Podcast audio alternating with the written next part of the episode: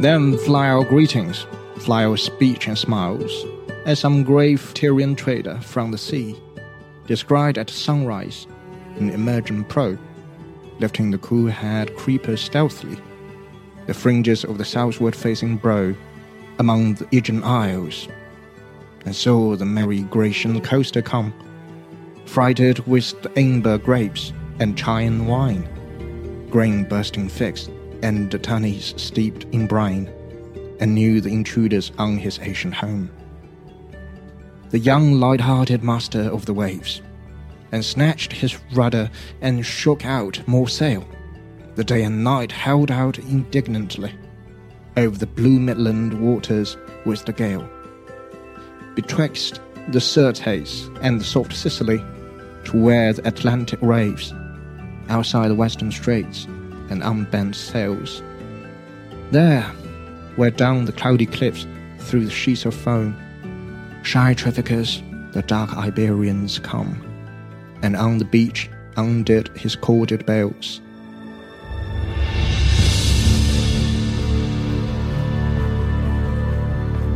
《欢迎收听系列节目《英伦三岛的异乡人》的第一期，我是四十二。哎，我是白少。好，然后我们这期节目啊，啊这个请来麦教授来，是因为我们想讲一些有关英国历史的有趣的故事。对，啊、是因为因为我也很喜欢英国历史，我觉得英国历史有很多非常神奇的元素啊、然后我们这次大家从标题能看到，就是我们选了一个很关键的意象，就是这个异乡人，对英国之外的人对英国的这个影响。Uh, 呃，是的，嗯然后我们那我们这期第一期嘛，我们开头可能要讲一讲，就是说这期节目我们大概要讲点什么，要不仅是这期节目，应该啊说整是个系列节整目，个系列要讲什么东西啊？，对，没错，就是有一本书，大家可能就是肯定听过这个大名儿，叫《自私的基因》啊。这本哎，书是的，，这本书其实啊，虽然我其实一向我自己的理念是，我不太 愿意用生物学的东西去、啊去解释一些社会学的事情啊啊、但是呢，就这本书里面，他讲到一个概念还挺有意思的，就 Nana Smith 他当时说讲了一个就叫做演化演化博弈论的一个观点。博弈就是说，如果有两只动物，就是同一个物种的两只动物，呃嗯发生竞争，那么你我们从这个博弈博弈论的角度来说呢，他们可以采取两种策略，嗯，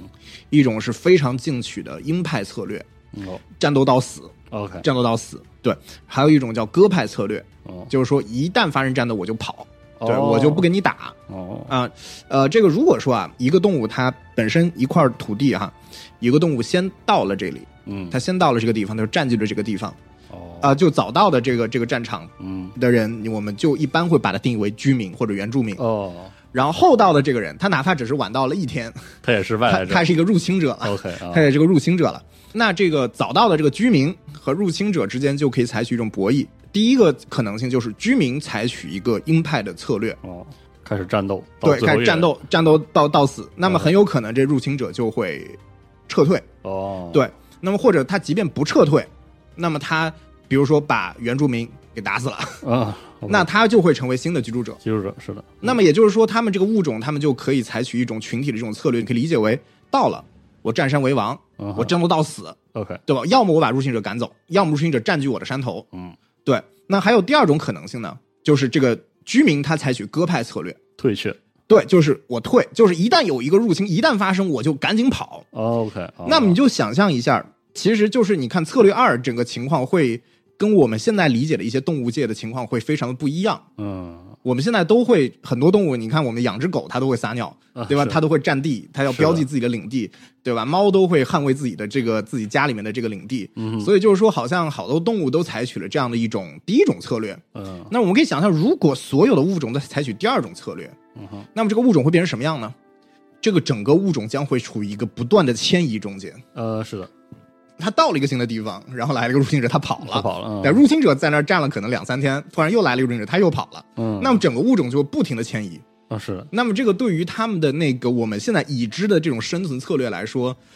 是不稳定的。呃，是的，对这个整个的物种就会非常危险。嗯，那我们以我们现在了解到人类历史的怎么说呢？还是农业文明某种程度上它嗯就是占据了我们呃历史的话语权，而且占据了可能我们人口的在工业化之前占据了我们人口的多数。嗯所以我们理解为，其实人类多多少少也在采取着这样的一种策略，就是第一种策略。哦，就是我先到的，我就是居 住者，然后而且捍卫我我居住的这个，，对我会捍卫我居住这个地方。嗯当然，它不是一个就是你死我活的关系，就是说人类他可能不是那么简单的，就是说你呃，比如说一个入侵者到了，我们只能打，对吧？嗯谁看杀谁之剩最后一人，对还对是对说完全就跑掉了。其实人类社会的运作是更复杂，对，就是他可能来，可能他可以跟你交易，他可以和平共处，他可以跟你嗯呃战争，他可以有很有多冲不同突嗯的策略，然后他可以融入你，哦会有移民，会有走私，是吧？一啊人定口程度上的退却，对人口贩卖、奴隶买卖、人然后人口人类的迁移的那个类型会更加的复杂，是的那个社会机制会更加复杂一些是的。但是我就是想想跟大家讲的是，如果你们把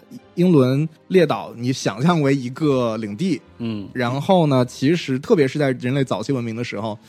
它确实有点这种感觉，就是 对吧？就是就是先来的人叫居民，然后面对后来的人对。但说到底，大家都是外来户，啊是大家都是从非洲来的，啊，是这样，对，所以，以没有真正意义上的本地人。嗯对，所以其实只是一个先来后到的关系而已。嗯，他们之间的关系也不是仅仅的说我来了一波人，我取代了你，来了一波人取代你。嗯，是嗯其实人类大部分地方都是这样，但是岛国我觉得尤其如此。是的，我觉得英国的这个过程是非常有戏剧化的。我对这个部嗯分只是略有了解。它英国几次面对嗯大规模的外来文化呢，跟它的融合、这个对过程，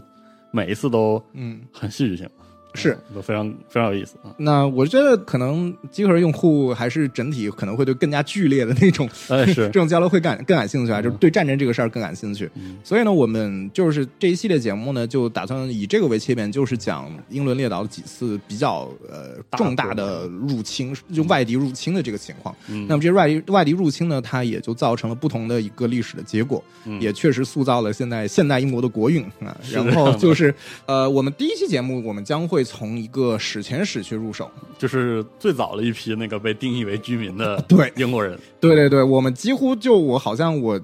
在机会做节目从来没有讲过这么远这么古的早历了史，是吧然后可能都要讲到冰河世纪这种、啊是吧这个年代。呃，OK，那我我们这这个我一系列节目呢，其实如果大家想要有一些啊，总是有听众问我说啊，能不能推荐一个书单什么的。嗯，是那现在呢，就是说我这几期节目呢，主要的基基于的几本中文的呃引进的呃就是英国史著作呢，嗯呃是下面一共主要是四本儿，好，这四本大家现在市面上也都能买到。一本是那个叫《屈勒卫林》的英国史，就是屈勒卫林就是 George 呃 Macaulay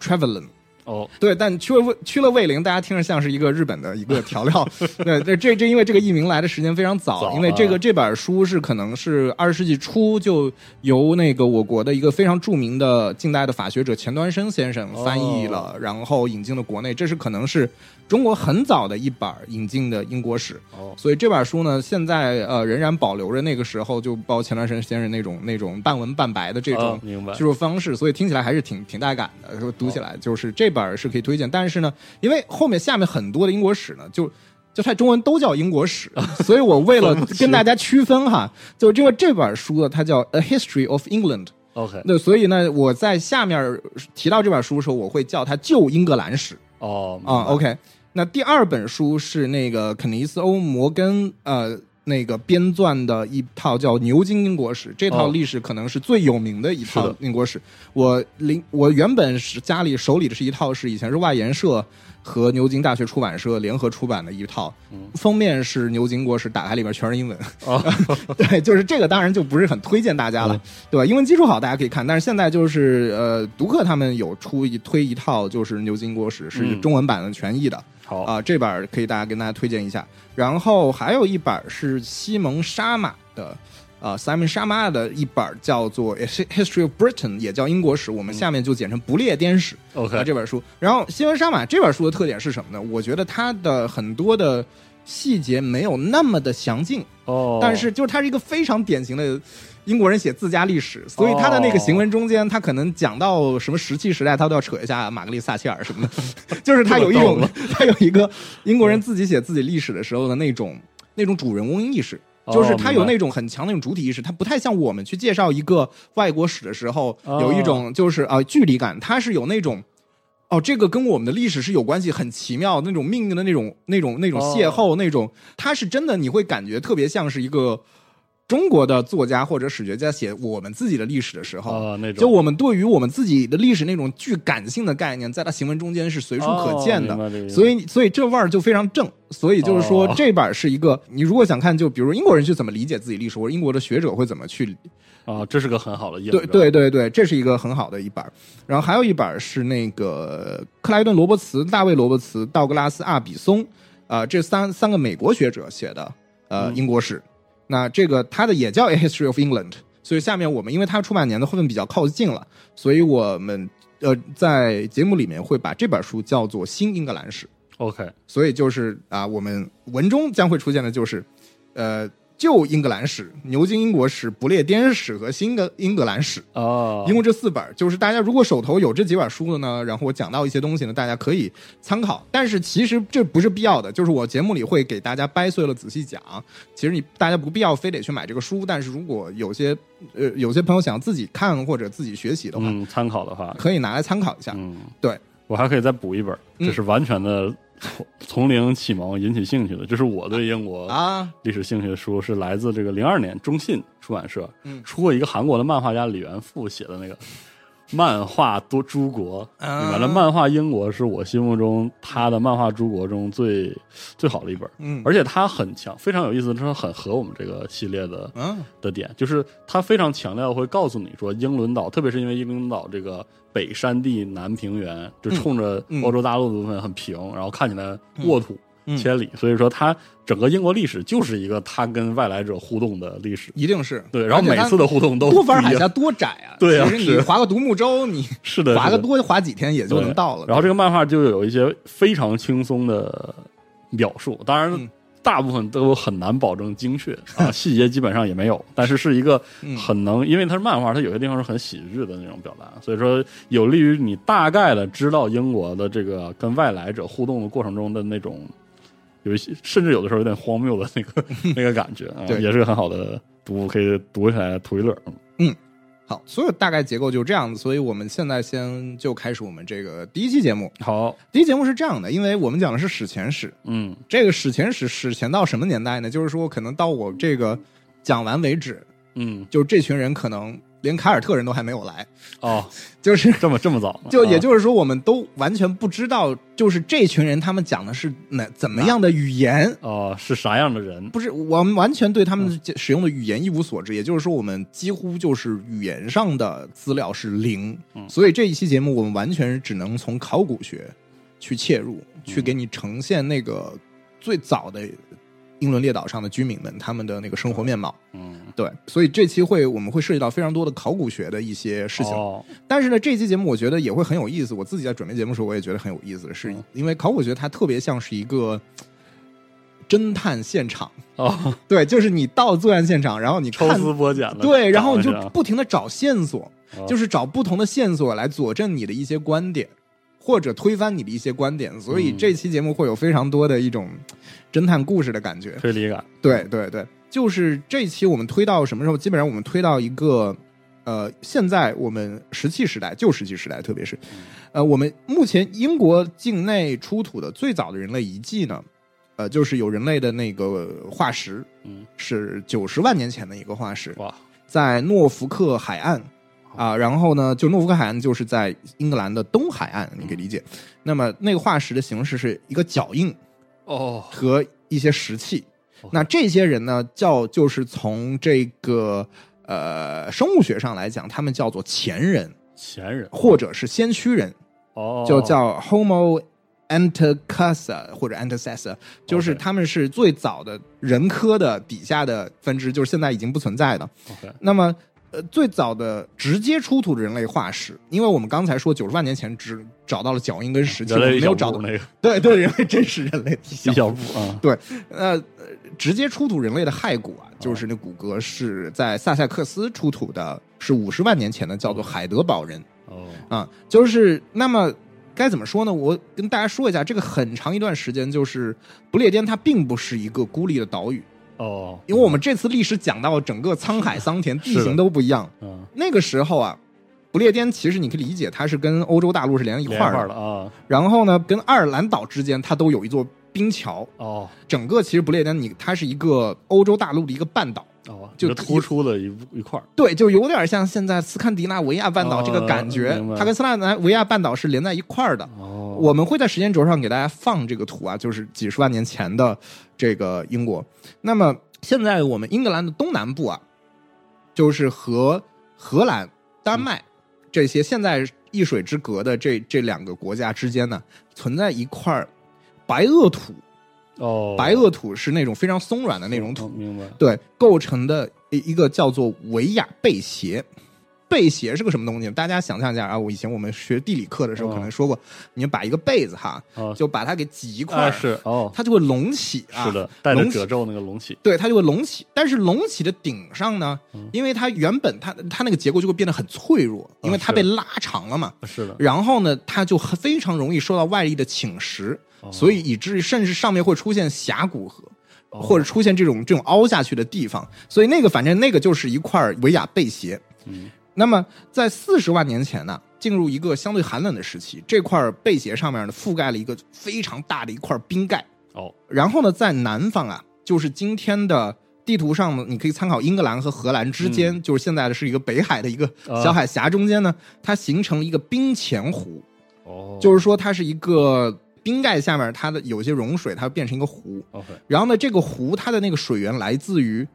你知道今天莱茵河、 泰晤士河、啊哦，呃荷兰的那个斯那个斯海尔德河，就是这这三个条大河，那个时候居然是在一块儿的，一流块儿入的同样一个湖。哦然后呢，这个三大河的水流呢最终把这个冰窟窿给填满了，填满了哦然后填满了之后呢，这个它就漫出这个冰窟窿，然后就奔腾着随着地势朝西南走，然后最终流入了大西洋。哦，所以在今天的英吉利海峡的位置形成了一个所谓的叫海峡河的 Channel River，、哦，就是它那个位置和今天那个海峡是是一样的，对啊是差不多但的那时候位置是一个河在入海对，那是 莱茵河和泰晤士河在那儿入海。啊，居然以前是一条河，对，然后呢，这个在呃英国也有出土我们非常有名的尼安德特人的化石。尼安德特人化石，它出在这个四十万年前，在肯特郡有出土一个四十万年前尼安德特人的化石。那么威尔士的尼安德特人是在二十二万五千年前嗯，那与此同时呢，就是说在肯特郡发现的尼安德特人的，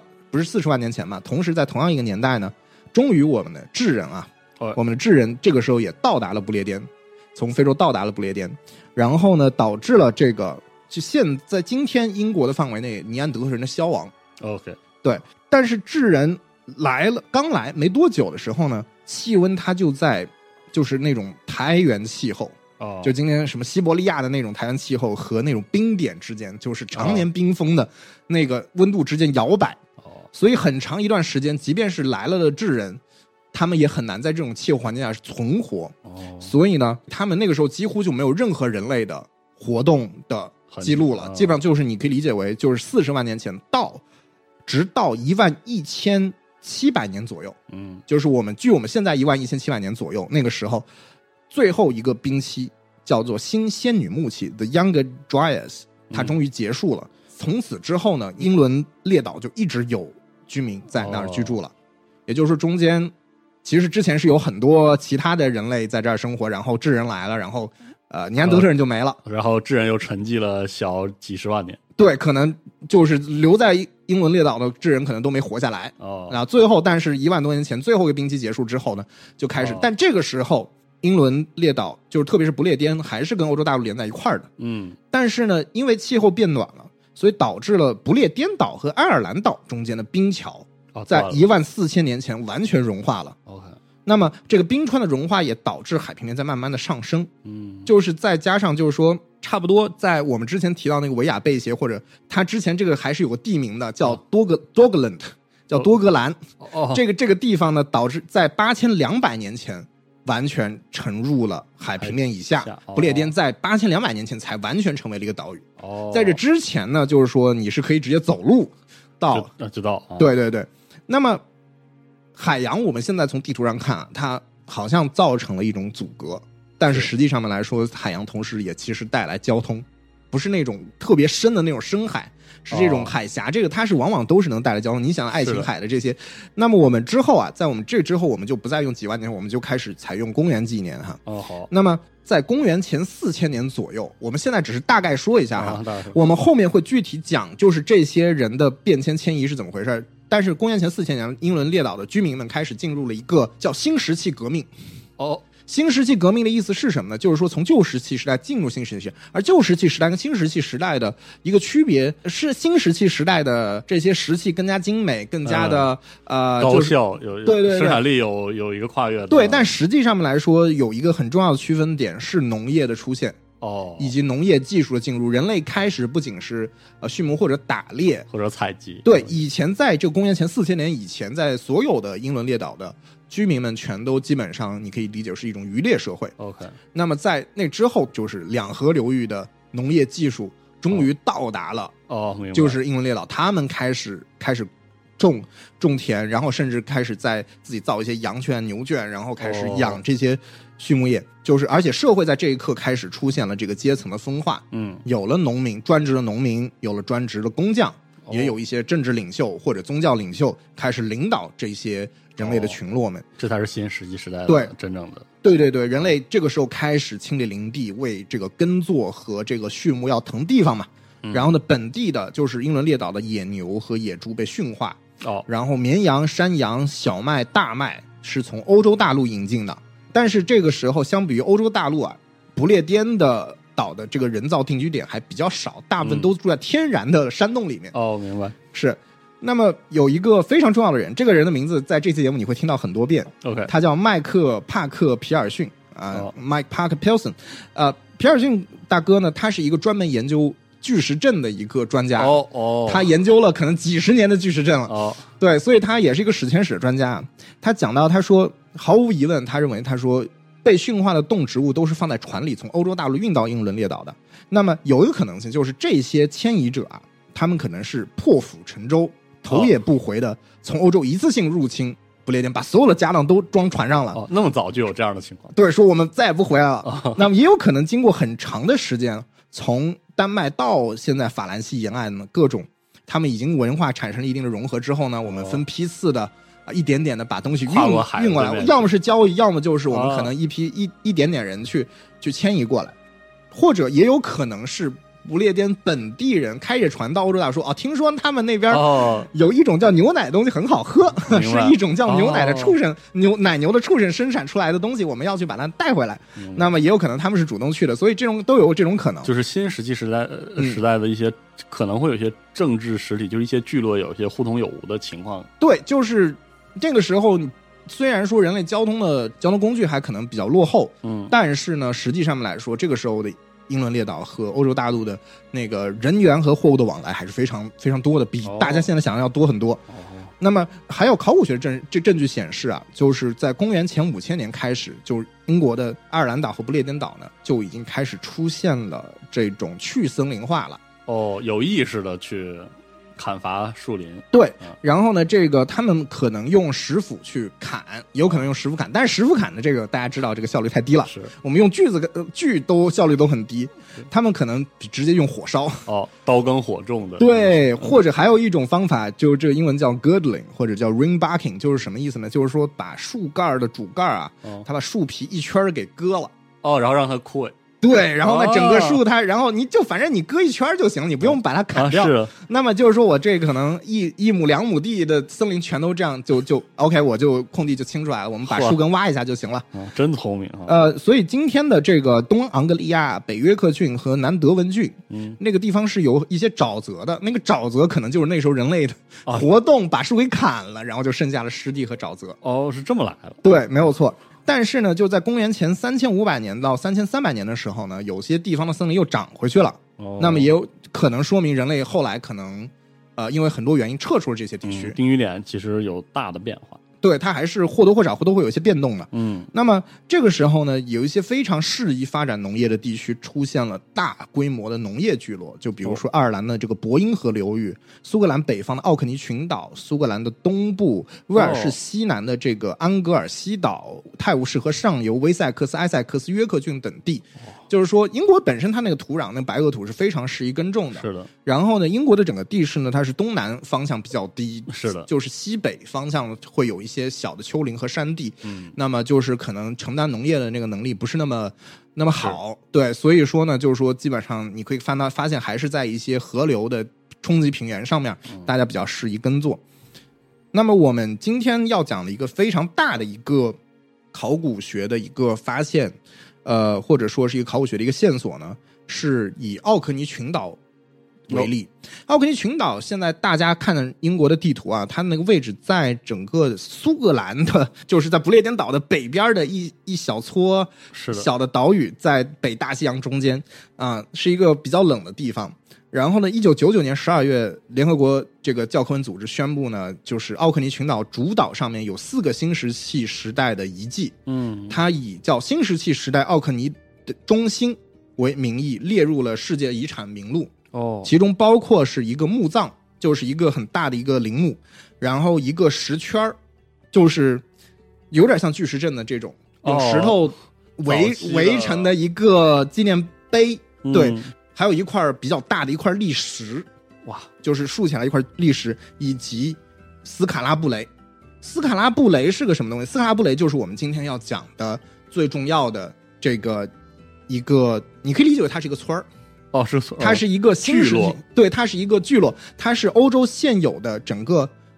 现存保留最完好的新石器时代的村落的遗迹，是全欧洲保存最完好的。哦，没有其他地方没有这么完好的新石器遗的呃新石器时代的村落遗迹了。那么它这个大概是什么时候有人在这儿建的呢？可能是公元公元前三千一百八十年至公元前两千五百年，